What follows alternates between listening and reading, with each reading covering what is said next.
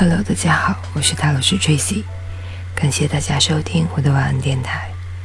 下面分享这篇文章：辨识出内在空间。思想之间的空隙，可能已经多少在你的生活中出现了，只是你还没有察觉到罢了。一个被经验迷惑，并且被制约，只会与有形世界认同的意识。也就是说，物体意识一开始几乎不可能察觉到空间的。它根本的含义就是，你无法察觉到你自己，因为你自己一直在察觉其他的事物。你一直被有形世界所搅扰，即使看起来你好像察觉到自己了。你其实是把自己变成了一个物体，一个念想，所以你察觉到的只是一个思想，不是你自己。当你听说内在空间这回事儿的时候，你可能会开始寻求它。然而，因为你只是以寻找一个物体或是一种经验的方式在找它。所以你找不到，这也是那些寻求灵性觉醒或者开悟的人所面临的困境。因此，耶稣说：“神的国的到来，没有可供观察的迹象，也不得说，看哪，在这里或在那里，因为看哪，神的国就在你们中间。”如果能够不把清醒的生活都花在不满足、愁烦、焦虑、忧郁、绝望，或耗尽在其他负面的状态中；如果能够享受极其简单的事物，就像聆听风声、雨声；如果能够欣赏掠过天际的云彩的美丽。或者是有时可以一个人独处，不会觉得孤单，或是需要其他娱乐的心理刺激。如果可以不求回报的从内心深处对一个陌生人发出善意，那就说明了，无论如何的短暂，在从未间断思考的人类心智中。有一个空间已经打开了，在这种情形下，你会感到幸福，而且有一种鲜活的平安感觉，即使非常的细微。这期间强度的差异可能会很大，从一个好似背景般几乎察觉不到的满足感。到印度古圣贤所称的阿难达，也就是一种本体的狂喜，因为你被制约，只能去注意有形世界。除了以间接的方式之外，你可能很难察觉到它。比方说，在鉴赏美丽之物，欣赏简单的东西，享受自己独处。或是以爱与和善善待人之间的能力，是有一个共通点的。这个共通点就是满足、平安、活力的感觉。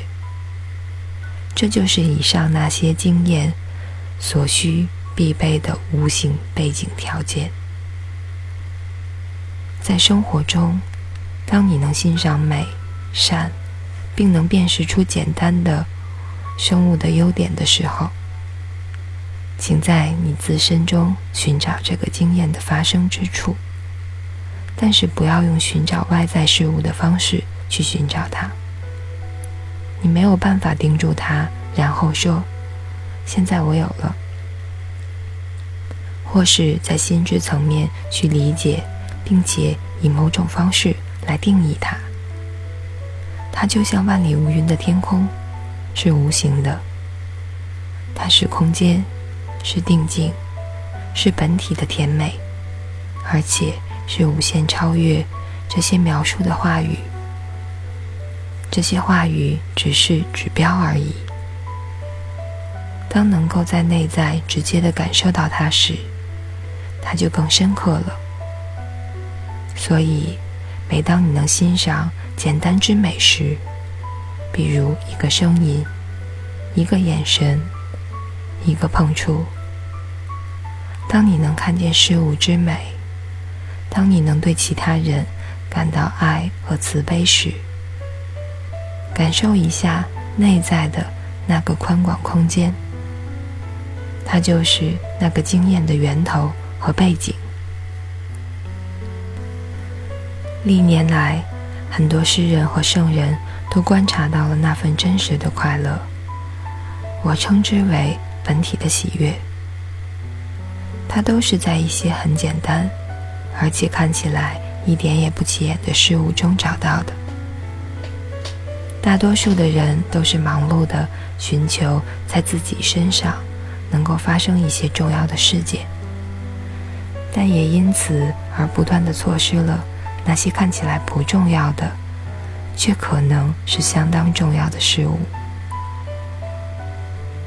德国哲学家尼采在一个不寻常的深层定境中写道：“对快乐而言，真的不需要太多。”其实，就是那些最不起眼的事，最温和的事，最轻柔的事。蜥蜴发出的沙沙声，一回呼吸，一次眨眼，目光的一瞥，小小的东西，成就最大的快乐。保持定静吧。为什么最小的事情？会成就最大的快乐呢？因为真正的快乐不是由事物或事件所引发的，即使刚开始看起来好像是这样。那个事物或者事件是如此的细微，如此没有威胁性，所以只在你的意识中占了小小的一部分，而剩下的就是内在空间。那个没有受到有形世界影响的意识本身，内在空间意识与你真正的本质是别无二致的。换句话说，这些微小东西的外向为内在的空间留出了空间，而真正的快乐，也就是本体的喜悦，是从内在空间。也就是那个为受制约的意识本身散发出来的。想要察觉微小的安静的事物，你必须要有一个静默的内在。高度的全神贯注是必要的。保持定静，看，听，保持临在。还有一个找出内在空间的方法，